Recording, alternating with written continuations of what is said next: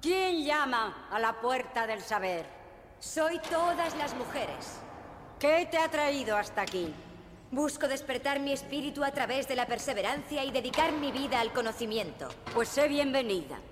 Las mujeres que deseen seguirte pueden entrar aquí.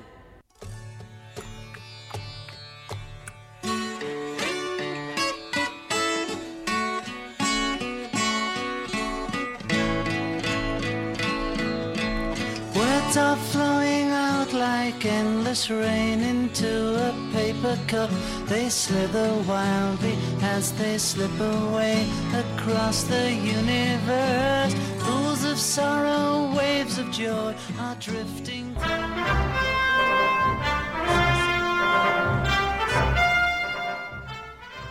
Pero, pero, pe- pero Emilio, Emilio, ¿qué, qué, qué, qué haces? ¿Qué haces? ¿Qué haces con ese sombrero y con ese látigo? Eh, un respetillo, que Cuid- este es el, cuidadín, que, que, los cacho- car- que los carga el diablo. que ¿eh? este es el sombrero de Indiana Jones, hombre. Muy bien. No me digas más, o sea, que, has estado viendo la película, ¿no? Pues claro, Has ido sí, a ver la película sí, sí. esa de Indiana Jones y el reino de la calavera de cristal. Ahí la he dado, y además está muy bien, me ha gustado mucho. Bueno, pues ya está.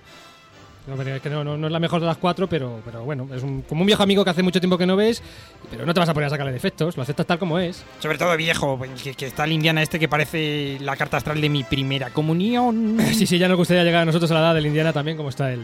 Pues, pues, pues, pues, Pues qué, pues yo voy a estar igual que ahora, con- porque todas las noches me echo crema embalsamadora de los laboratorios Plasmas, Plastas y Cataplasmas. Sí. Tiene una variedad de productos magnífica. También me depilo las pestañas y también me doy conservante en las ingles. Y además soy representante de estos tres productos. Que Felipe, les puedo Pablo, Pablo, por favor, con- pon lo del mail, lo de la web y lo de todo eso, anda. Bueno, pues recordaos que ¿Cómo para... te llamas? ¿Cómo era? Pablo Santos, ¿no? No, no me acuerdo, sí, Pablo Santos. ¿Tú eras? ¿Tú eras? Yo, Emilio, García. ¿Y ¿Dónde trabajábamos? Y no, no lo sé, estamos aquí por terapia, ¿no? En el Instituto de Astrofísica, de Andalucía, que es un centro del Consejo Superior de Investigaciones Ah, venga, Científicas. Pero, prosigue con el guion. Bueno, la página web donde nos pueden visitar nuestros oyentes es universo.ia.es y desde luego nos podéis escribir, nos debéis escribir con todas las sugerencias que queráis hacernos a universo.ia.es. Y por cierto, un saludo a Trini Mejías, que como siempre está diligentemente manejando y calentando motores para que despegue la nave de a través del universo. Hola, Trini. ¿Qué tal? ¿Bien?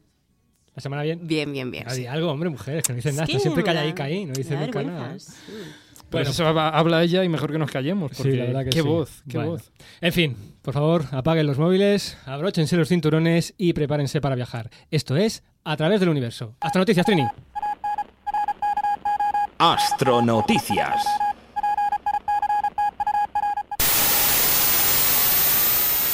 Felipe, ¿qué, qué has hecho? ¿qué es este ruido, Felipe? Yo, yo, yo, yo no he hecho nada, hombre. Si es que siempre tengo yo la culpa de todo, con lo buenicico que soy. Ya siempre el pobre Felipe. es que A mí no me soy- soy- Felipe. Soy del ¿Qué- género candongo. ¿Qué has hecho con las astronoticias? Emilio, Emilio, tranquilo, que esta vez Felipe no es culpable de nada. Ese ruidito que escuchábamos de fondo al principio de las astronoticias es el sonido enviado por la sonda Fénix mientras Ah. entraba en la atmósfera marciana. Ah. El sonido fue captado por la Mars Express de la Agencia Espacial Europea, que se encuentra orbitando ahora mismo Marte y que monitoreó las transmisiones de radio de la Fénix durante su descenso. Y posteriormente, pues bueno, nos envió las señales a la Tierra, las empaquetó en un MP3, nos lo hemos bajado esta mañana y hemos podido escucharlo y ofrecérselo a todos los amigos de a través del universo. Y de Fa- eso va Fascinante documento, ¿eh? Una que cosa me- Impresionante. Me, ha dejado los pelos como. escarpias, totalmente. Bueno, y de eso va precisamente nuestra primera astrono- astronoticia de hoy. Pues de que la sonda Fénix ha aterrizado con éxito en el planeta Marte, en nuestro vecino Marte. Pues así es, desde el pasado domingo 25 de mayo de 2008, la Agencia Espacial Norteamericana NASA cuenta con otra sonda espacial en la superficie de Marte. El vehículo de aterrizaje Fénix se posó con gran éxito en las llanuras del Polo Norte marciano tras 7 minutos de entrada, descenso y aterrizaje. El impresionante descenso fue seguido por varias ondas que están orbitando Marte ahora mismo, como la Mars Express de la ESA, de la que ya hemos hablado, que fue la que precisamente grabó los sonidos de este, de este aterrizaje, o la cámara de alta resolución High Rise, o High Rise, a bordo de la Mars Reconnaissance Orbiter, sie- siempre me lío, que envió unas espectaculares Te voy a pagar imágenes... un curso de, de inglés, de verdad. Sí, Sí, porque es Bueno, que no. el de Goma Espuma me han dicho que está bien. Está muy bien, sí. Bien, pues que envió unas espectaculares imágenes de la Fénix descendiendo en la atmósfera marciana, aún con el escudo térmico que la protegía de la fricción con la atmósfera marciana. Es decir, se ve En esta foto, pues el, el- el paracaídas y la navecica ahí colgando pequeñita, pequeñita, pequeñita, impresionante, ¿eh? Sí, sí, Impresionante. impresionante, vamos. Yo no las he visto, pero bueno, ser impresionante sin duda. Yo sí las he visto. Bueno, los datos iniciales emitidos desde la sonda Phoenix a través de la Mars Odyssey que el aterrizaje había sido perfecto y que la sonda se encontraba en posición horizontal casi exacta. Tras el aterrizaje, la sonda esperó sin hacer nada durante 20 minutillos antes de desplegar sus paneles solares. ¿Por qué? Porque tenía que esperar que las partículas de polvo levantadas durante precisamente el aterrizaje se posaran de nuevo en la superficie. Pues sí, se posaron en la superficie para no manchar precisamente esos paneles solares que van a ser los que permitan que la sonda esté viva y nos mande... Que luego es un rollo limpiarlos. Venga, prosigue con la noticia. Tú, imagínate, ¿a quién mandamos a Marte? A- Fíjate. ¿Quieres proseguir con la noticia? ¿A Felipe? Pablo? Pablo, te está... Bueno, durante un periodo de una hora también eh, se desplegó la cámara y el mástil con instrumentos meteorológicos y se comenzaron a tomar las primeras imágenes del planeta Marte. En estas primeras imágenes en falso color que ha enviado la, la sonda se muestran las planicies de la región polar, donde ha amartizado la Fénix y en la que se espera encontrar un permafrost rico en agua y que esté al alcance, por supuesto, del brazo robótico que lleva la sonda. En la llanura, si veis las imágenes, también se aprecian guijarros y es posible distinguir claramente un patrón poligonal en el suelo, propio de regiones de alta latitud marciana. Los científicos creen que este suelo poligonal es el resultado de la congelación y sublimación del hielo superficial y esperan precisamente encontrar hielo bajo esta capa superficial. El amartizaje de la Fénix, qué bonita palabra, ¿eh? Amartizaje. Bueno, supone el principio de una misión de tres meses que utilizará instrumentos para saborear y oler literalmente el suelo y quizá el hielo que, que este lugar del polo norte marciano pueda tener. Los científicos a cargo de la misión han enviado ya las órdenes al módulo para que despliegue su brazo robótico, lo cual ha hecho con éxito. En estos tres meses seguro, seguro que tenemos bastante astronoticias de los descubrimientos que nos vaya dando y sorpresas nos vaya dando esta sonda, la sonda, sí. la sonda Fénix de, de la NASA. Bueno, Emilio, pues vamos ya con la siguiente No, no, astronoticia. ¿Cómo no, que no? No, no, no, espérate, espérate un poquito. porque, Aquí hay que, hay que dejar algo en claro. Ha, ha habido un momento que has dicho una palabra, un palabrote muy raro que se llama permafrost, que yo Ahora, no lo un entiendo. concepto. Ahí está, un pedazo yo, yo- concepto. yo tampoco lo he entendido. ¿Qué es eso del pierna floj? No, ha dicho permafrost, Felipe. Venga, Pablo. 10 o 20 o no, 30, nunca me acuerdo, para explicarlo qué es eso de Perma, permafrost. permafrost. ¿Tú estás preparado? Sí. Oh, espera, espera, espera, espera, que usted tiene que todavía respirar. Espera, relájate. Yo, yo te indico. Espera, me voy a echar el magnesio este en las manos. Sí, pero date prisa porque ya vamos, ya vamos retrasados. Sí, bueno, pues venga, ya. Me lanzo a la piscina. Venga, una, dos y tres.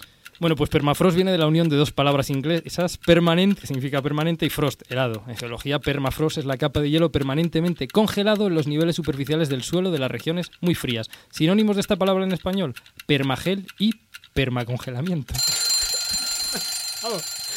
Te ha salido níquel, ¿eh? Lo he medido, lo he medido. Te ha salido níquel, níquel, ¿eh? Pero bueno, suena mucho mejor permafrost que permagel. Yo, a mí me encanta el castellano, pero...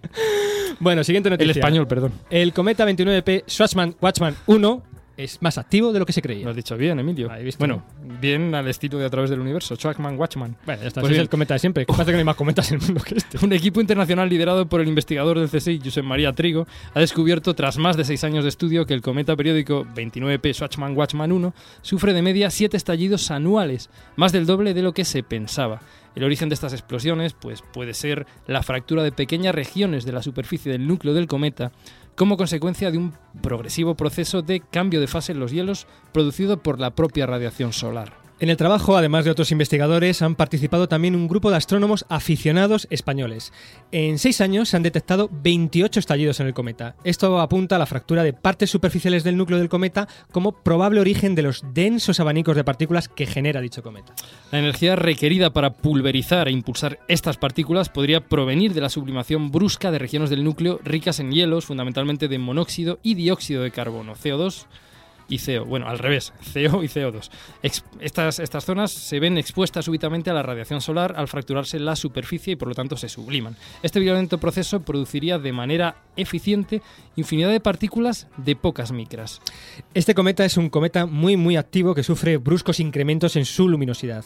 El estudio detallado de estos bruscos cambios en la luminosidad pues nos proporciona mucha información sobre la composición, el comportamiento físico, la estructura interna de estos primitivos objetos que prácticamente no han sufrido alteración desde los orígenes del tiempo del sistema solar hace ya pues, 4.600 millones de años. 4.600 millones de años. Año arriba, año abajo, tampoco hay que... Ah, Ahí está. Bueno, la contribución de los astrónomos aficionados en este caso ha sido muy importante y muy destacada porque ha permitido obtener una cobertura temporal sin precedentes de la actividad de este cometa. El resultado de esta investigación aparecerá en el próximo número de la prestigiosa revista Astronomy y Astrophysics. Y bueno, por cierto, creo que estamos yendo un poco aceleraditos, ¿no? Yo no, yo estoy bien. ¿Sí? Sí. No sé, yo me noto como... ¿Te notas? ¿Te has tomado la pastillita? Con taquicardias. Tómate la pastillita. Ahí está. Venga. Pero esa es la tuya, Emilio, la igual, tuya. si lo compartimos todo. Venga. Bueno, po- por, cierto, por cierto, algunas de, estas, algunas de estas noticias y muchas más podéis consultarlas y ampliarlas en un nuevo blog de noticias astronómicas mm, que ha hecho uno de nuestros escuchantes. Se llama Emilio, no sabemos el apellido porque no nos buena, lo ha gente, dicho. buena gente sin duda.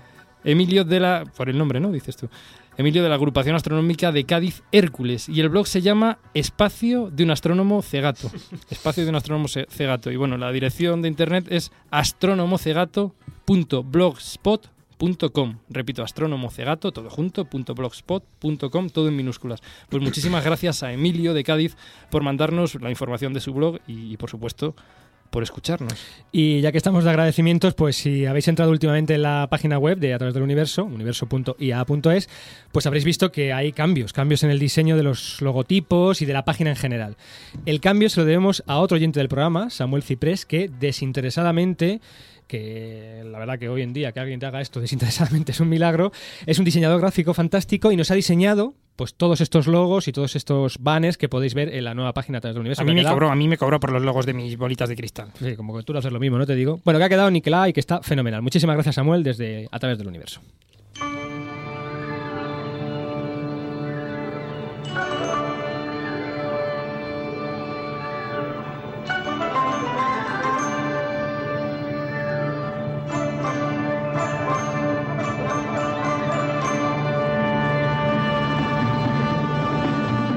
Y el cosmos. Queridos amigos, las imágenes que vamos a ver a continuación helarían la sangre de cualquier astrónomo cordial.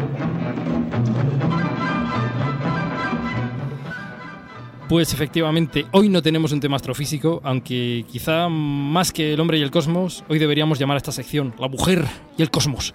Y es que en este programa y probablemente en el siguiente vamos a hablar de mujeres.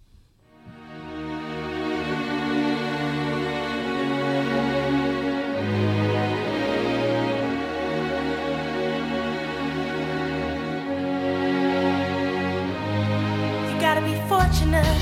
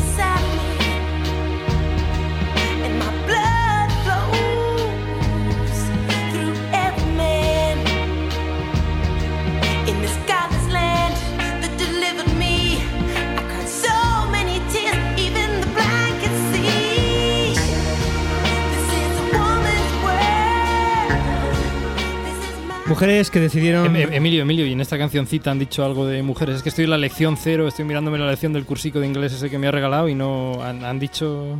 Mujeres que decidieron rebelarse contra un destino marcado por una sociedad machista y en muchos casos fuertemente misógina y sin arrepentirse por ello. La, la, la odio, Fitzgerald, desde el día en que puso los pies en esta oficina. Usted odia a cualquier mujer que no firme con una cruz.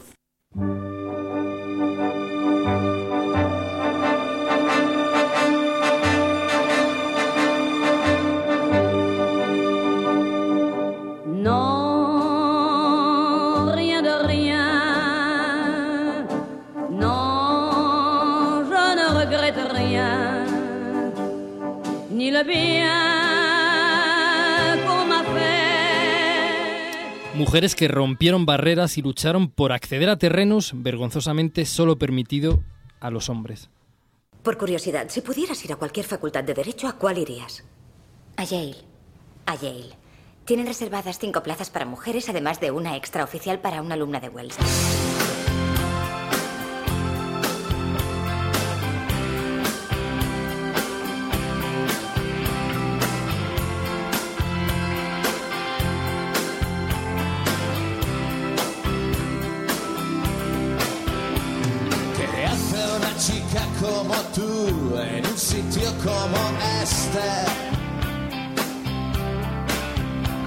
¿Qué clase de aventura ah, has venido a buscar? Mujeres que, como hoy, tuvieron que desdoblarse, exprimiendo esa legendaria capacidad femenina de ser multitarea. Soy capaz de sazonar el pollo con una mano y esbozar una redacción con la otra.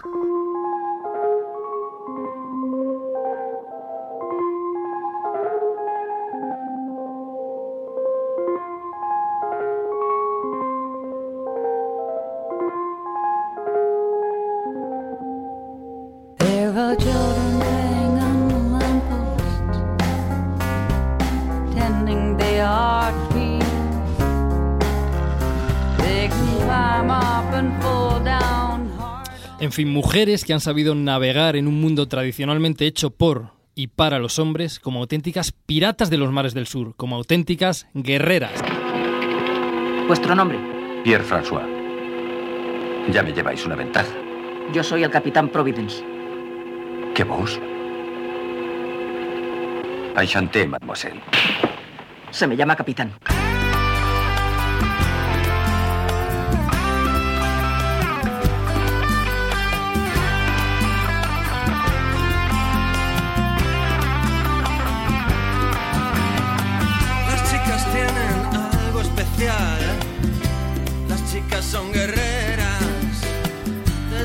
Perfume a las medias de cristal. Las chicas son guerreras. Tras una barra con pinta colegial. Las chicas son guerreras. En las revistas o todo natural. Las chicas son guerreras.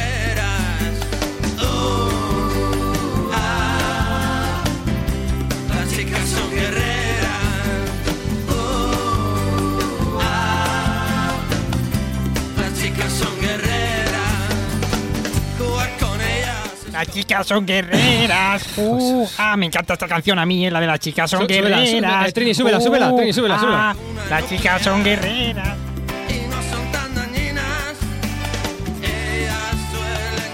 En fin, que hoy, si Felipe nos deja, vamos a hablar de mujeres en la ciencia, de cuál ha sido su papel en el desarrollo histórico científico, de sus dificultades para acceder al mundo académico, reservado solo para hombres, de su relación con estos, de las miles de trabas que han tenido que superar para alcanzar sus metas personales y sus metas laborales. Y para ilustrar todo esto, qué mejor manera que viajar a cuatro momentos clave en la vida de cuatro investigadoras repartidas en el tiempo.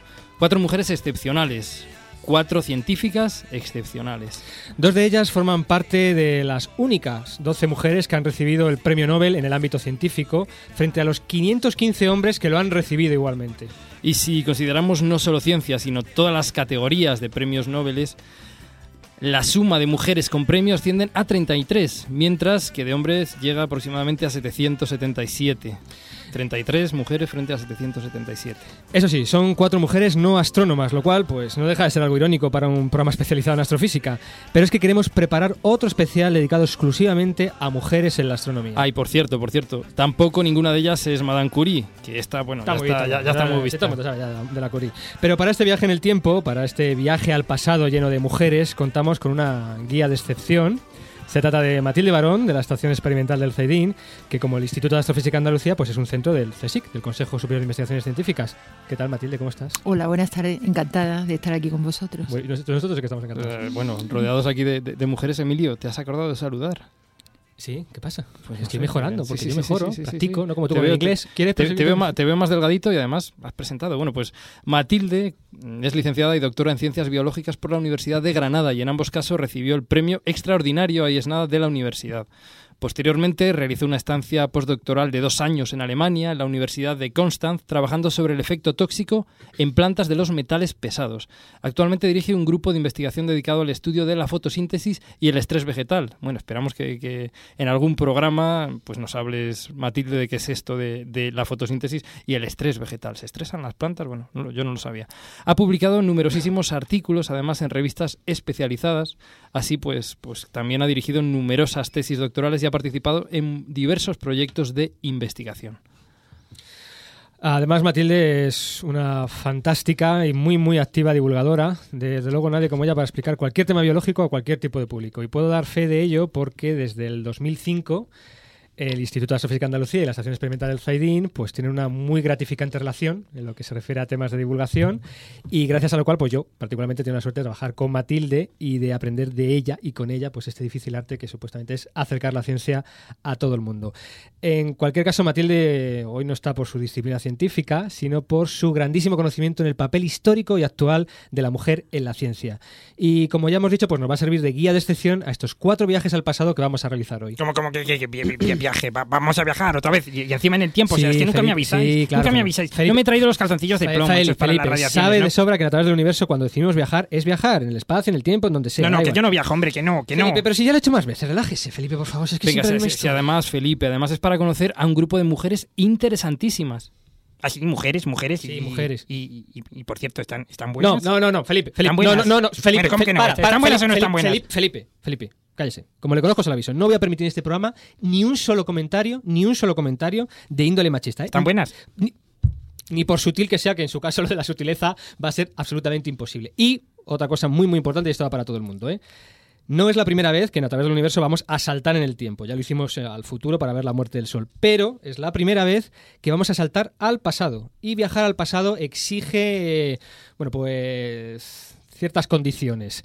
Eh, está totalmente prohibido interaccionar de ninguna manera con el pasado. Solo podemos ser testigos mudos, es decir, solo podemos ver, escuchar y ya está. Así que, porque si no podemos cambiar el pasado y provocar implicaciones terribles en el futuro, ¿de acuerdo? Así que como no podemos interaccionar, por lo que hemos hecho aquí Pablo y yo, y hemos ido, nos hemos ido a un centro de especializado técnico Sí, para bueno, la, la- ha terminado de ensamblar Felipe. Yo, no, yo me fi- no me fiaría Vamos a mucho. Bueno, que hemos traído una esfera protectora, ¿de acuerdo? Donde nos vamos a meter los cuatro y con esa esfera protectora vamos a viajar al pasado. Y en principio nadie nos puede ver ni escuchar. ¿No es así, Pablo? Así es, así es. Dentro de esa esfera protectora. Así que, ¿de acuerdo, Felipe? Sí, sí, bueno, a ver, mm, echamos la esfera esta. Vamos a hincharla. La esfera suena así. Mira, mira, qué, qué, uy, qué, qué- Venga, qué- qué bonita me ha vétete, quedado, Felipe, ¿eh? vétete ya. Uy, me meto yo. ya está. Vale. se me está quedando la barriguilla, ¿eh? Uy, yo- ya estoy. Ya está, esto, ¿no? Ya estamos los cuatro, bien, ¿no? Muy bien. Bueno, pues dentro, dentro de esta esfera importante nadie nos puede ver ni tampoco escuchar, aunque no- nosotros obviamente sí podemos ver lo que ocurre a nuestro alrededor, lo que ocurre fuera de la esfera, aunque bueno, mejor no hablar muy alto entre nosotros porque la esfera la hemos comprado en un Sí. todo a un euro Sí, y, sí. y la ha ensamblado Felipe y quizás pues bueno, hay algún fallillo por ahí que se nos haya escapado. Bueno, venga. Trini se va a quedar al control de todo y ella es la que nos va a enviar al pasado y de vuelta al presente en cuanto se lo digamos. Bueno, ¿vale? bueno, todo, todo, todo sea por estar con mujeres que estén... Bueno, Matilde, ¿cuál es nuestra primera parada? Bueno, pues la primera parada va a ser en el siglo XI y en lo que ahora es eh, Renania-Palatinado en Alemania. Entonces nos vamos a encontrar a Hildegard von Bingen, que era una mística, una compositora y que escribió mm, libros de medicina que aún tienen una importancia enorme. Es una especie de el equivalente a nuestra Santa Teresa de Jesús en alemán y unos siglos antes. Además tenía visiones también, ¿no? Como Tenía unas visiones alucinantes. Bueno, pues Trini, primera parada. Una pequeña celda en el monasterio de Disintomdenberg. Una tarde cualquiera del año 1141. Adelante con los motores.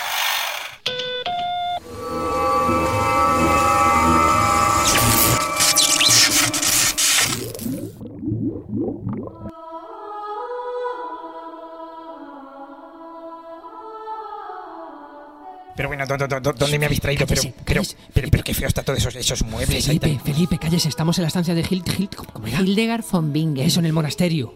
Decirle que, bueno, bueno, además es que veo que tiene menos muebles que mi piso de soltero. Le voy a poner por aquí unas bolitas Quieto, de parado, cristal. quieto, parado. Le he dicho que no puede salirse de la esfera ni dejar nada. Además, Mirad, mirad, mirad. Ahí está, escribiendo en su diario. Parece una de sus recetas. La nuez moscada tiene gran calor y un buen equilibrio en sus poderes. Si una persona come nuez moscada, se le abre el corazón, purifica su percepción y mejora su ánimo. Toma nuez moscada, una cantidad equivalente en peso de canela y un poco de clavo de olor, y redúcelos a polvo.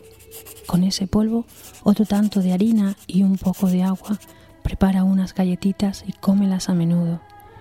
Calmará así toda la amargura de tu corazón y del espíritu. Se te abrirá el corazón y los sentidos embotados, se te alegrará el espíritu. Purificará tus sentidos, disminuyendo así los humores nocivos. Dará vigor a tu sangre te fortalecerá. Oh, qué, qué- qué- qué hambre me está entrando con, con tanta galletita. Mm. Por Dios, Felipe, cállese. ¿Quién hay ahí? ¿Es una visión? ¿Eres tú, señor? Veo, veo formas y colores. Yo le mato. Y escucho tu voz. Yo le remato. La fórmula está bien. ¿Nos ha escuchado, Felipe? Pues, pues, pues váyanos con esfera protectora. Sí, guapa, sí. Está bien las galletitas, pero añade a la receta algo de anisete que le da muy buen sabor, anda. Felipe Trini, por favor, sácanos de aquí. Sí, oh, mi señor, con anisete.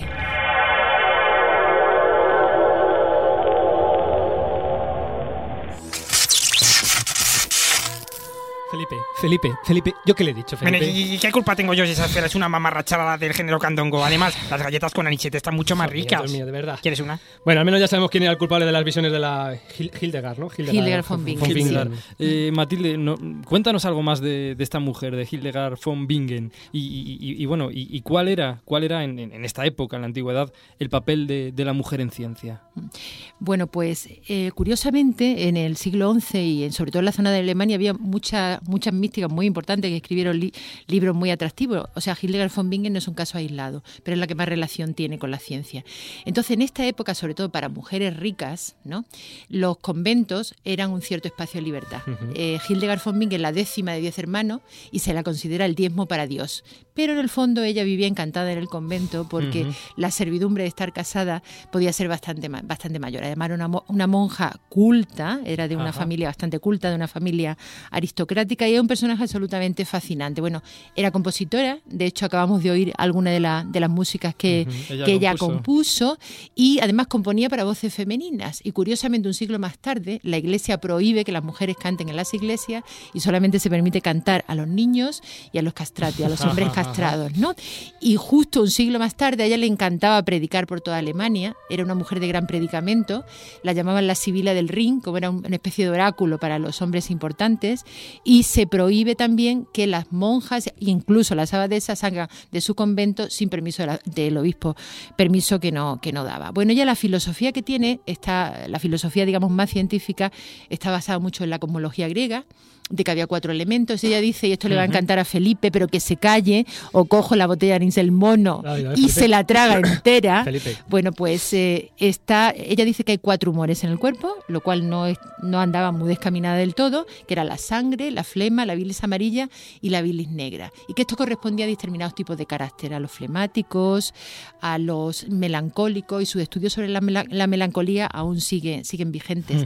Bueno, pues escribe dos grandes libros, sobre todo el libro de la medicina simple y la medicina compuesta, y describe las propiedades, describe muchas enfermedades y describe también la las propiedades curativas, no solamente de las plantas, sino también de los animales. Bueno, eh, perdón, de los minerales. Eh, no se queda ahí, sino que encima eh, descubre una lengua artificial, ¿no? con su alfabeto y todo, se llama la, la lengua ignota, y de hecho los que practican el esperanto la consideran su, su patrona. ¿Descubre o la inventa? La inventa, la inventa, la perdona, la inventa, la inventa. El alfabeto lo podéis encontrar eh, en internet. Qué y luego bueno. a mí me hace muchísima gracia porque era una, una monja muy guerrera. Entonces eh, está en la época de Federico I Barbarroja, que es el papa que, ha- perdón, el emperador que hace un cisma y se dedica a nombrar antipapas. Y entonces ya polemizaba con el rey, polemizaba con el papa y una de las últimas polémicas fue que se empeñó en enterrar a un excomulgado en su convento. Entonces el obispado le, le prohibió el uso de las campanas durante un tiempo en su convento y de cualquier instrumento musical. Entonces ella argumentó sobre el poder teolo el, el gran valor teológico de la música y, y ganó la batalla. La batalla, es decir, Vamos, no- que, que habría era- estado como pez en el agua en, en- Sí. en el siglo XXI. Sí, O sea, sí. habría sido una Mujer mujer, de hoy. adelantada. Sí, y tiene una receta de cocina fantásticas. Pues fíjate, ahora que dices lo de nosotros tenemos en común con ella que también componemos música, ¿sabes? Mm. Sí. Sí, sí, mira, tenemos un politono. Pon- sí, pon- pon a ver, a ver. Si quieres conseguir el politono a través del universo, conéctate a la web universo.ia.es y búscate la vida.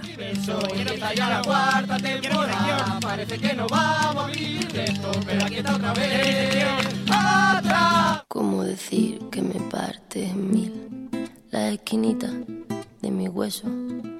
Que han caído los esquemas de mi vida, ahora que todo era perfecto.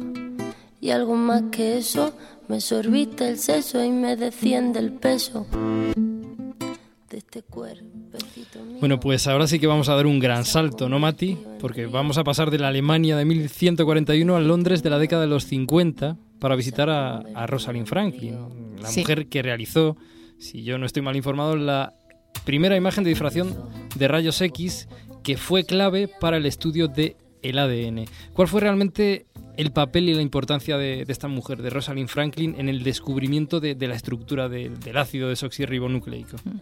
Bueno, como Joder, tú perdona, que mal se el inglés, macho, pero luego lo del desirrurur, que esto lo dices lo de dice tirón, muy, ¿eh? Lo dice muy bien, ¿eh? Increíble, Sí. ¿eh? Joder, No perdón. me, no- no me mires así, Mati, que me voy a sonrojar. Bueno, bueno, ya, ya, ya- a mí me dice cosas malas y al Pablo este le mira con ojos de Bueno, si te portas bien, al final te, daré- te dirá alguna cosa tierna también. Bueno, Rosalind Franklin realmente hace todo el trabajo experimental para que Watson y Crick lleguen a la idea de que el- no de que el doble eh, de que el DNA es una doble hélice, que eso lo propone ella y luego veremos que lo escribe así en su cuaderno de laboratorio, sino a cómo se replica el, DNA. Eso es la aportación de Watson y de Crick. Pero Watson y Crick eran, trabajaban directamente modelizando, es decir, no hacían ningún trabajo experimental. Es decir, cogían los modelos de otros e intentaban ver a qué estructura se aplicaba. Entonces ella era una, una gran cristalógrafa. Cristalizar el DNA en aquella época era muy complicado porque estaba absolutamente contaminado. Entonces ella cristaliza, logra cristalizar dos formas del, del DNA puras, la A y la B. La B estaba hidratada, que era como está, como está en la naturaleza, y consigue la famosa foto 51, que mostraba una X perfecta y de la que ella ya dice que es una doble hélice, y luego eh, Watson y Crick lo que explican es cómo esa doble hélice se, se puede abrir y dar origen a dobles hélices idénticas, dobles hélices hija- hijas, y cómo en el interior de la doble hélice las bases se aparean haciendo como los peldaños de la que se conoce como la, la escalera de caracol de, de la vida, ¿no? Bueno, pues si os parece bien, vamos a visitar el laboratorio de John Randall del King College de Londres, aquella histórica tarde en la que Rosalind Franklin hizo la famosa foto 51 y tomó una serie de notas en su cuaderno. Adelante, Trini.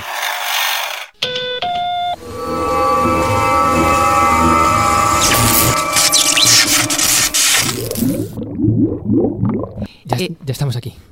Eh, miradla, está ahí Es verdad. probablemente analizando una foto de difracción de rayos X. Difracción de rayos X. Sí, sí. in- Increíble esto. Daos cuenta de que estamos ante un hecho histórico.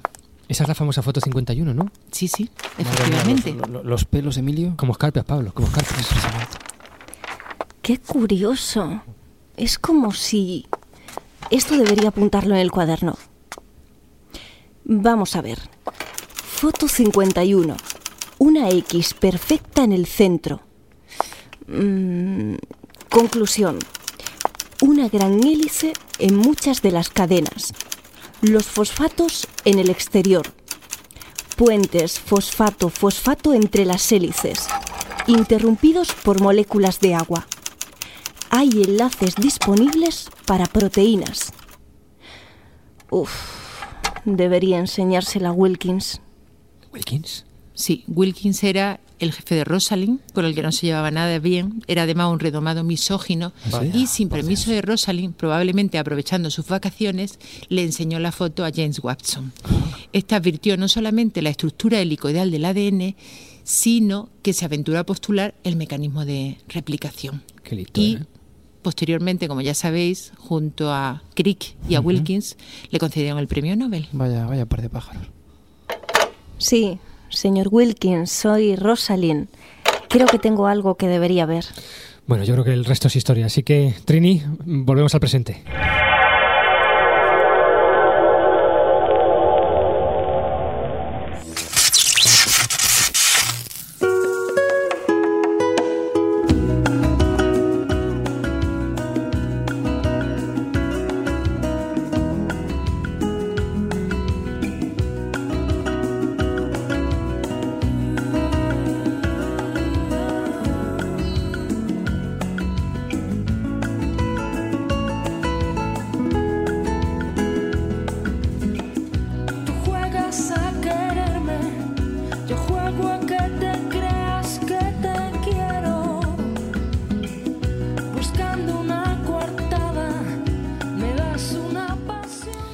Esta, esta vez me he portado bien, ¿no? Me Sí, encanta esta cancioncita de Luz Casal.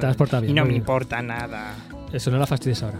Bueno. Eh, Rosalind Franklin, Matilde, es uno de los claros casos de misoginia por parte de su jefe, hombre.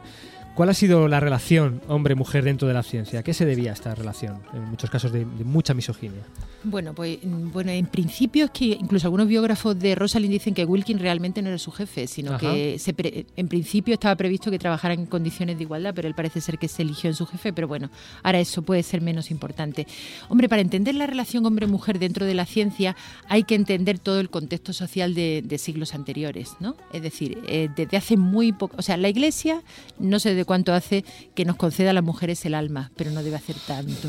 Eh, no sé cuánto tiempo hace que en este país, en España, las mujeres pueden vender propiedades, firmar cheques, pero viven las mujeres todavía que no podían hacerlo. Entonces tenemos que situarnos en un contexto histórico en que las mujeres han sido la- las grandes ignoradas y continuamente, incluso desde el punto de vista científico, se ha estado justificando esa, esa discriminación. Es decir, hubo un tiempo en que, no sé si se llama craneología, la ciencia que pesa cerebros, mide el tamaño de la cabeza, siempre se decía que éramos menos inteligentes porque nuestro cerebro, nuestro cerebro era más pequeño. Luego no, luego eran diferencias hormonales. Luego, es decir, constantemente, bueno, creo que Aristóteles decía una cosa así tan curiosa como la- que las mujeres eran más frías que los hombres y no teníamos suficiente poder para calentar la sangre, por lo tanto no podíamos purificar ni el alma ni el espíritu y aquello debía de ser, de ser un desastre. ¿no? Pues bueno, en ese, en ese contexto no es extraño que la ciencia se empapara de, de toda, de toda esa filosofía, ¿no? de que bueno, luego lo podemos ver en más detalles, se, nos, se nos negara la entrada a las universidades, se negaran las entradas, la entrada a las academias y claro, luego en la relación personal, pues todo esto se reflejaba. reflejaba, claro. ¿no? Bueno, pero De- cre- creo yo que no hace falta tampoco irse tan tan lejos, porque en el año 2005 Lawrence Sumer, presidente de la Universidad de Harvard, defendía que Mm. había diferencias innatas entre ambos sexos que explicaban que menos mujeres triunfa- triunfaran en matemática. Eh, Mati, ¿crees, ¿crees que esta mis- misoginia de la que has estado hablando sigue existiendo mm, hoy en día? ¿Y, y cómo se actualmente ha cambiado esta relación hombre-mujer en ciencia?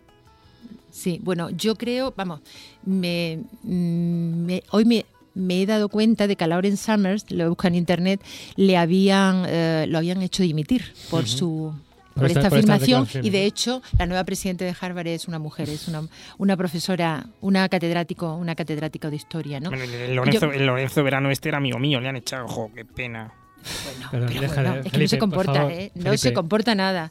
Bueno, mal. Me, me callo, me callo. yo creo que, que, bueno, que, que la situación ha mejorado, pero también no podríamos hablar eh, en- globalmente. Es decir, esta es muy diferente a la situación en distintos países, porque la situación de la mujer es también distinta en distintos países. No es lo mismo hablar de Europa que hablar de África, no es lo mismo hablar de la Europa del este que de la Europa del oeste. Y luego no, no es igual en distintas disciplinas, ¿no?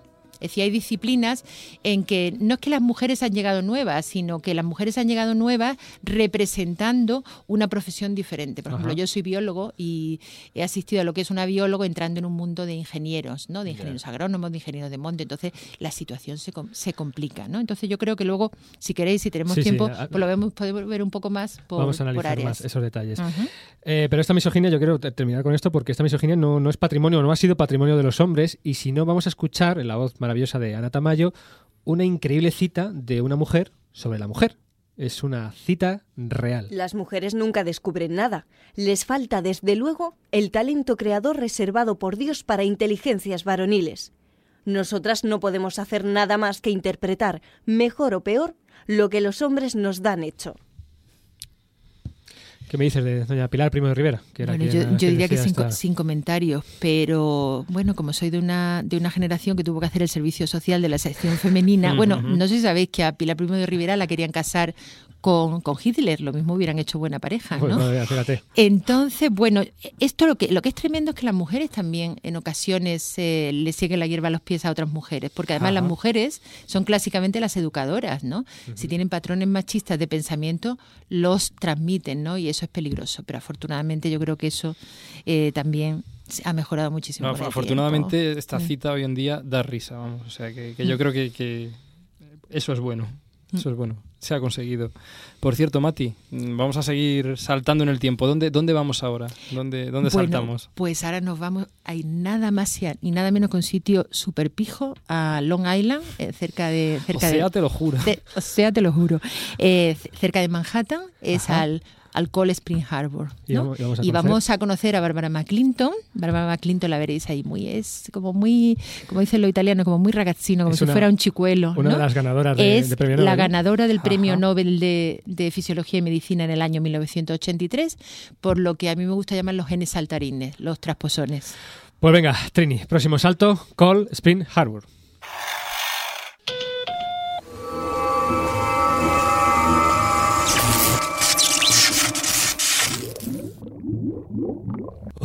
Pues aquí estamos, en los laboratorios de Cold Spring Harbor en plena década de los 40. Un momentito, antes, antes de que continuemos, ¿estamos todos bien? Eh, Sí, ¿no? Sí, sí, perfectamente. Bien. Sí, sí, ya bien. Bueno, pues es- imaginaros, Cold Spring Harbor, nada menos, la meca, el Olimpo de la biología molecular. Ajá. Es un laboratorio súper activo todavía. Lo más, ¿no? Y de superélite. Y aquí Bárbara McClinton pasó prácticamente toda su vida, incluso vivía aquí. Y ahora mirad, porque tiene todo el laboratorio lleno de mazorcas de, ra- de maíz de distintos colores. verdad, que todo- Qué- qué- todo qué bonito. parece- Por parece cierto, un por maizal cierto, esto. Por cierto, cuidado, que creo que hay viene. Silencio, silencio.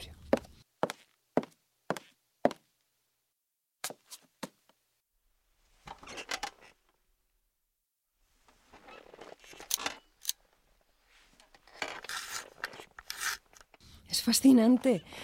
Por su constitución genética, estos granos de maíz tendrían que haber sido incoloros. En cambio, contienen sectores bien definidos donde claramente hay pigmentación, donde hay motas de color. Es como si de alguna manera hubieran perdido en algunas células el factor genético dominante responsable de la inhibición del color. ¿Pero por qué? ¿Por qué? Es verdad, ¿por qué Matilde? Bueno, Bárbara está sorprendi- sorprendida porque ella piensa que lo tiene todo bajo control. Está cruzando variedades de maíz que tienen las mazorcas de distinto color y de pronto los resultados no son los esperados. Y los resultados son otros porque el gen responsable ha cambiado de sitio dentro del cromosoma y produce efectos absolutamente inesperados. O sea, esos son los, los trasposones. La polilla me Sí. yo, yo, yo, yo la mato, muere, muere, polilla, muere, polilla. ¡Eh! ¿Quién es usted? ¿Qué hace aquí? ¿De dónde ha salido? Yo, yo, bueno, yo, mi- mire, yo, es que, bueno, em, la polilla, yo... Felipe, por favor, vuelva a la esfera. Le repito que me diga ahora mismo quién es usted y cómo ha aparecido en mi laboratorio. No, no, no, no, no se asuste, por favor, yo soy Felipe Astrologuito y es que, bueno, estamos saltando en el tiempo y he visto la polilla esta... ¿Saltando? ¿Saltando? Sí, bueno, en realidad no- no- nos hemos traspuesto, vamos, en el tiempo. Saltar, transponer, transponer. Felipe, vuelva a la transponer. esfera. Es eso, eso es. Eh, Algunos genes pueden saltar dentro del ADN, transponerse activando la formación de color. Tengo que estudiarlo, tengo que estudiarlo en detalle. Se va, Felipe, Pero venga señora, le, le dejo la polilla, ¿eh? Por Dios, Trini, sácanos de aquí.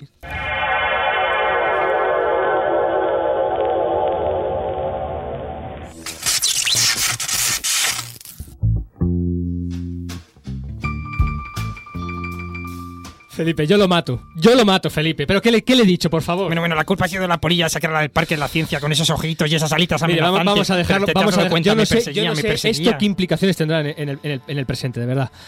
Matilde, Bárbara McClintock es una de las pocas premiadas con el Nobel, eso sí, tres décadas después de su hallazgo. ¿Por qué no fue considerado este, este descubrimiento en su momento? ¿Influyó en esto su condición femenina o simplemente es que se adelantó décadas en lo que ella eh, descubrió, los Bueno, trasposones? Yo diría que, que- que influyeron las dos cosas, porque era una, una teoría absolutamente revolucionaria para su época y encima la protagonizaba una mujer, una mujer que eh, trabajaba además sola y encima con maíz. El maíz, cuando luego aparecen los biólogos moleculares en la década de los 60, trabajar con el maíz, y lo dice alguien que trabaja en el ámbito de la ciencia agraria, se consideraba como una cosa un poco ordinaria, ¿no? Digamos, un, organismo así más, más grande, ¿no? Entonces, bueno, el tema es que cuando, eh, eh, nos tenemos que situar en los años 40 del siglo pasado. La genética es una, es una disciplina relativamente joven. Se acaba de saber casi que el DNA es el material genético. Todavía no se sabe su estructura. Se, mm, se tiene la idea, ya trabajaba en citogenética, con cromosomas y cómo se dividían. Eh, mm, se tiene la idea de que los genes son como las perlas, las perlas de un collar, ¿no? Entonces no se estaba preparado para un descubrimiento tan revolucionario como que los genes los transposones son como genes, genes reguladores, ¿no? Eh, los- como que los genes cambiaran del sitio y al cambiar de sitio transformaran el fenotipo, es decir, la apariencia del, del organismo en cuestión. ¿no? Entonces ella hace el descubrimiento en maíz, cuenta durante el brindis del Nobel que durante casi 30 años ni publica ni la invitan a casi nada, ¿no? Y, eh, pero que ella dice que bueno, ahí sí que no le importaba nada, que eso le permitió aislarse y hacer algo que por lo que tenía mucha pasión, que era investigar. Y solamente cuando en los años entre los 60 y los 70 empiezan a hacer estudios eh, de genes reguladores y se descubren los transposones en otro organismo como las bacterias, que parece que eran organismos más elegantes, pues se le empieza a hacer caso a un descubrimiento que fue absolutamente mm, pionero y es el, bueno, pues ahora se sabe que gran cantidad de lo que se llama ADN basura son transposones y que tiene la, la llave de muchos oh, procesos tipo cáncer, tipo de generación fuerte. celular y demás. Impresionante el descubrimiento este. Increíble. Oye, bueno, bueno, entonces esta mujer descubrió los transposones, ¿no?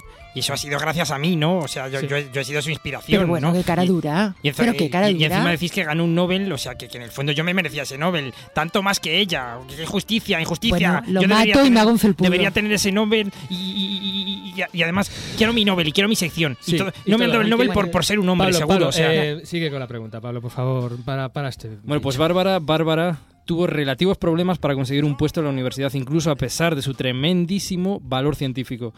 Esto ha sido desgraciadamente una constante en la historia de la mujer en la ciencia. Auténticos problemas han tenido muchísimas mujeres para encontrar financiación o para encontrar un puesto donde realizar su trabajo, mientras que en cambio, bueno, pues para los hombres estaba chupado, no era tan complicado. ¿Cuál era, Matilde, la justificación para este comportamiento por parte de las instituciones? ¿Cómo justificaban el hecho de que contrataran a un hombre, a una mujer no en igualdad de condiciones? No, yo creo que, la, que, la- que las instituciones ni siquiera se justificaban, ¿no? Es decir, es lo que hablábamos antes. el- en el contexto histórico, como había una ideología reinante que pensaba que el hombre era superior, pues estaba todo justificado. Pero tenemos que tener una idea de lo difícil que, debe- que, que era hacer, no ya hacer una carrera científica, es que no se podía hacer, porque las universidades se crean en el siglo XII y las mujeres empiezan a entrar en las universidades a principios del XX, ¿no? ¿Cómo haces una carrera científica si no, si no puedes acceder a, a la universidad? Las academias se fundan en el siglo XVII y resulta que la- las mujeres acceden a la academia y con mucha dificultad casi 300 años más tarde. A Marie Curie, después de tener dos premios Nobel, no pudo entrar en la Academia de Ciencias Francesa, ¿no? Entonces, bueno, yo creo que ni las universidades ni las instituciones se justificaban, se veían justificadas por su entorno. ¿no? O sea, entonces, según tú, este lastre, digamos, histórico ha afectado y sigue afectando a las mujeres científicas de, de la actualidad. Yo creo que, como decía antes, depende de países, pero, pero que en algunos se nota, se nota todavía mucho. O sea, no puedes olvidar el contexto social en el que estás, en otro menos. Muy bien, luego vamos a hablar, luego vamos a comparar un poco entre países. Eh, pero venga, que el tiempo se consume y vamos con nuestra última mujer en la ciencia y, bueno, particularmente mi favorita, yo creo que nuestra favorita, Rita Levi Montalcini, ¿no, Mati? Sí, bueno, pues nos vamos a situar. Rita Levi Montalcini es neuróloga y le dieron el premio Nobel en 1986 por la- el descubrimiento del factor de crecimiento nervioso. Y nos vamos a ir a la Italia eh, en, la que, en la que domina Mussolini, a un pequeño cuarto, a un dormitorio, y vamos a ver quién, quién está ahí dentro. Porque a ella tiene que montar el, el- el- Sí. el laboratorio del Sí, dormitorio, sí, ¿no? era muy habilidosa. Tenía un hermano que, que le ayudaba porque le hizo una incubadora. Eh, Trabajaba con embriones de pollo, ella, él le hace una incubadora y ella incluso se hace sus propios escalpelos y luego manda a la hermana que le consiga tijeritas de ópticos y demás y se dedica a operar embriones de pollo. Pero ¿no? eso no era por Eh, ser mujer, no era porque estaba, judía en la no, época claro, justo del... lo comentábamos antes, está Mussolini en el Mussolini, poder, y la echan de la universidad y Y tiene la, eh, bueno, tiene un jefe que la apoya, que además también es judío, la manda a Bélgica, pero los nazis invaden Bélgica y ella se va a Italia porque se sentía más segura entre, entre su propia gente, ¿no?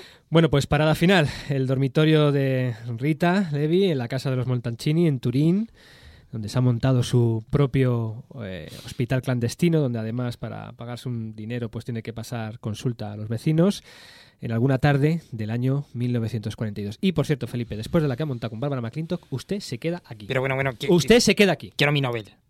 Vámonos, Toño.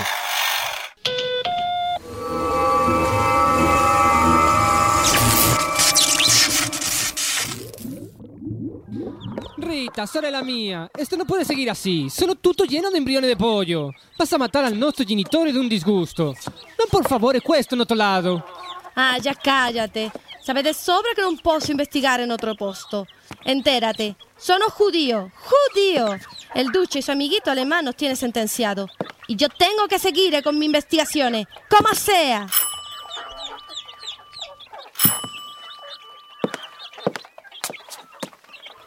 ¿Quién es? Soy, soy Fulgencio, el vecino del quinto.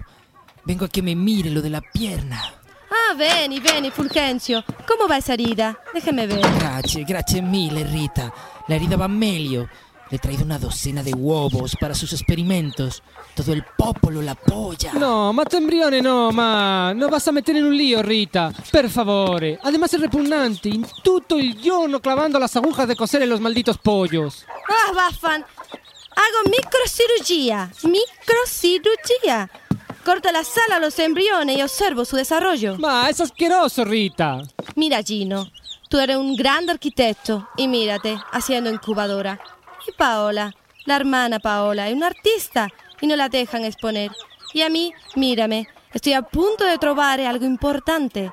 He descubierto que aunque ampute las alas de los embriones, la fibra motora y sensitiva siguen creciendo. Y aquí me ves, pasando consulta clandestinamente. Esto ya está, Fulgencio. La herida está curada. Gracias, gracias mille, Rita. Fratello, caro mio, son malos tiempos, pero sobreviviremo. È certo, hermana, è certo. Voy a arreglarte la incubadora. Te voglio bene. Yo también, caro mío. Gino, guapo, alcánzame ese pollo. Rita.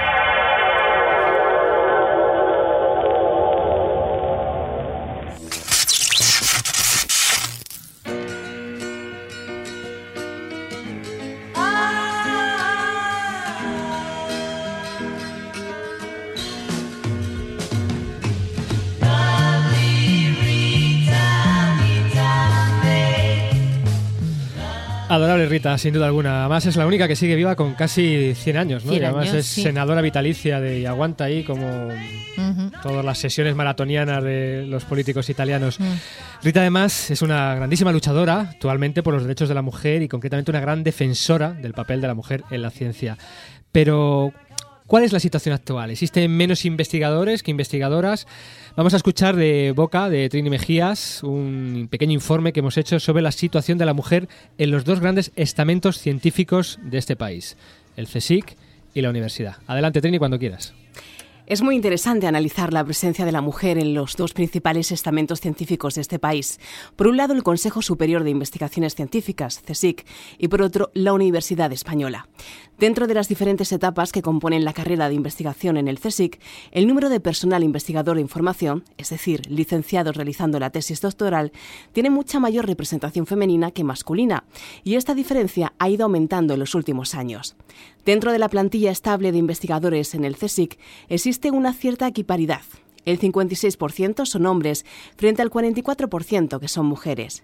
Pero el porcentaje de mujeres va disminuyendo drásticamente a medida que vamos escalando a puestos de mayor categoría científica. Tan solo hay un 20% de profesoras de investigación, la escala más alta dentro del CSIC. Si lo analizamos por áreas, es en el área de físicas donde más diferencia existe a favor de los hombres. Nada más y nada menos que 260 físicos en plantilla frente a 60 físicas. La menor diferencia se da en la investigación aplicada a alimentos, donde hay 109 hombres por 98 mujeres. Respecto a la universidad, se ha observado un fuerte incremento del número de mujeres en todas las carreras. Se duplican ingenierías y se mantiene en áreas tradicionalmente femeninas, como humanidades.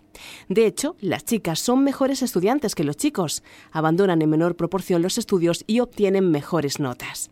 Pero de nuevo, esta presencia femenina disminuye cuando aumenta la categoría profesional. Tan solo un 34% de profesorado universitario es mujer y la cosa empeora si buscamos catedráticas, con tan solo un 3,6% del total de catedráticos de España.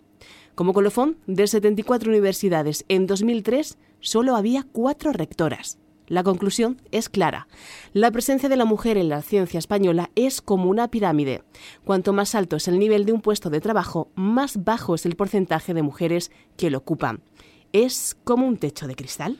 Muchísimas gracias, Trini. Ah, un techo de cristal, Matilde. Hay una gran base femenina, pero según vamos a categorías supuestamente superiores, se pierde el porcentaje de mujeres. ¿Por qué? ¿A qué se debe esto? Bueno, eh, el te- se llama techo de cristal porque existe, aunque no se ve mucha gente, es que ni, ni se da cuenta. Por eso, una de las políticas que se recomienda es hacer encuestas a todos los niveles, hacer estudios para saber en todo momento qué porcentaje de mujeres hay en las distintas instituciones, instituciones científicas.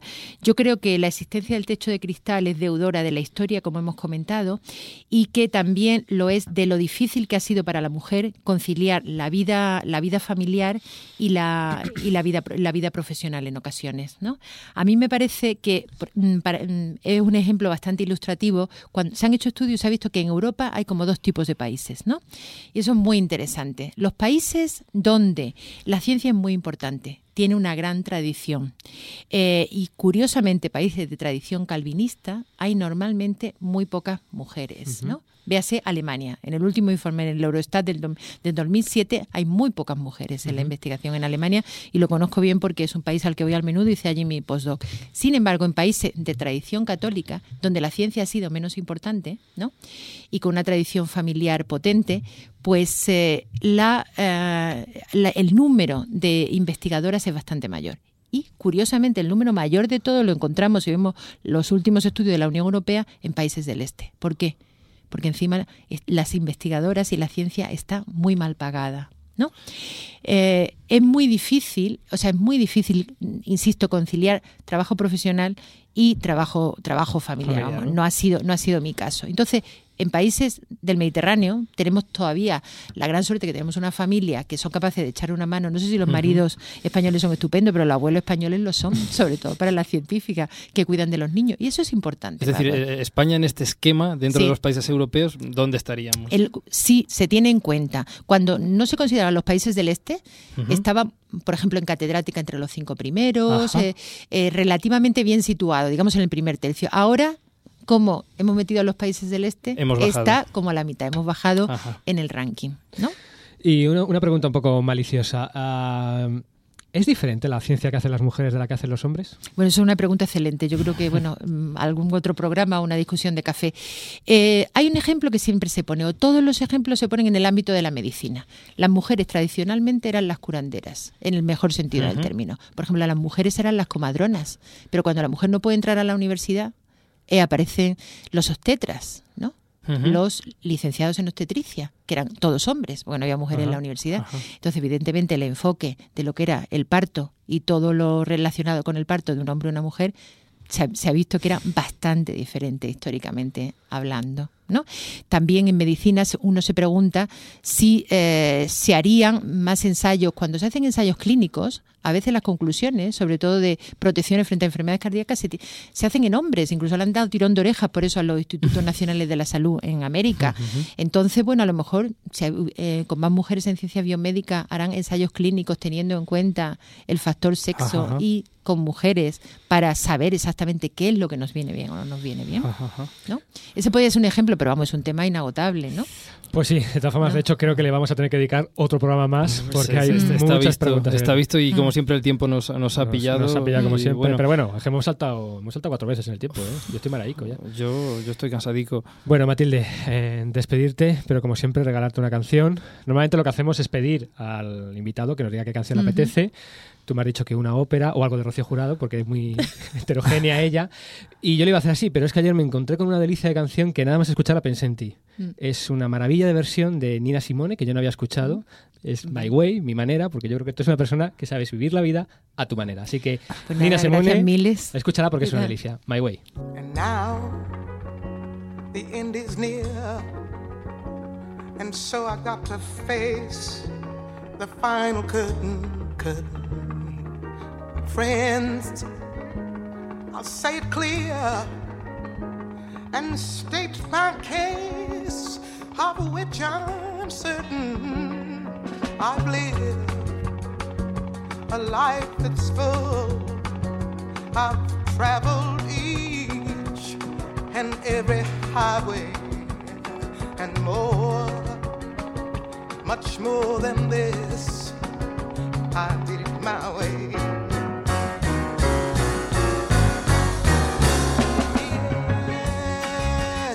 Regrets. I've had a few, but then again, too few to mention. I did what I had to do and saw it through without exemption. I planned each charted course, each careful footstep along the byway. Yeah, oh, much more than this. I did it my way.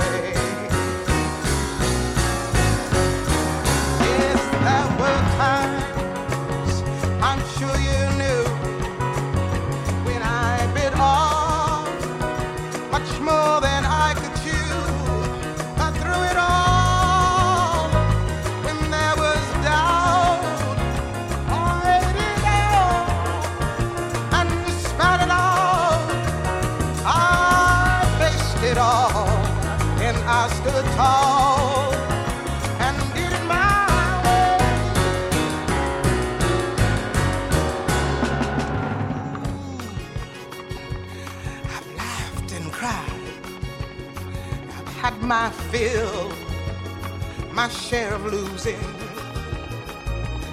Now, tears subside, find it all so amusing to think I did all that, and may I say, not in a sly way.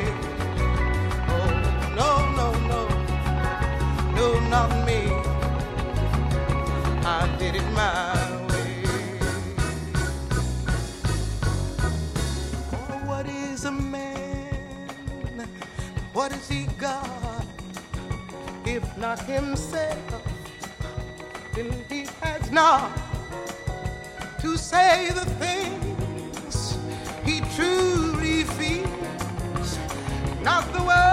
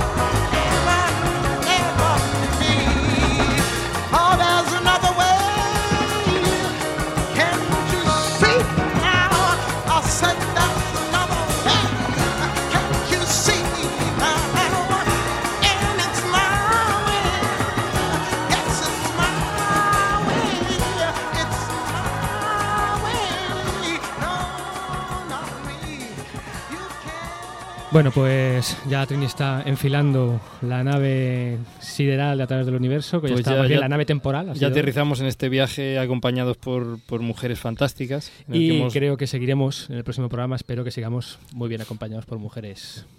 en astrónomas. este caso astro- astrofísicas o astrónomas. Pues nada, un besazo para todo el mundo y sobre todo en este caso para todas las mujeres que nos han escuchado. Por cierto, quiero, quiero mi Nobel y mi sección. Eso. Ale, hasta la semana que viene. Profesor, conviértame en mujer. Oh, es mejor que sigamos siendo amigos. No quiero amigos, quiero una operación de cambio de sexo y la quiero ahora.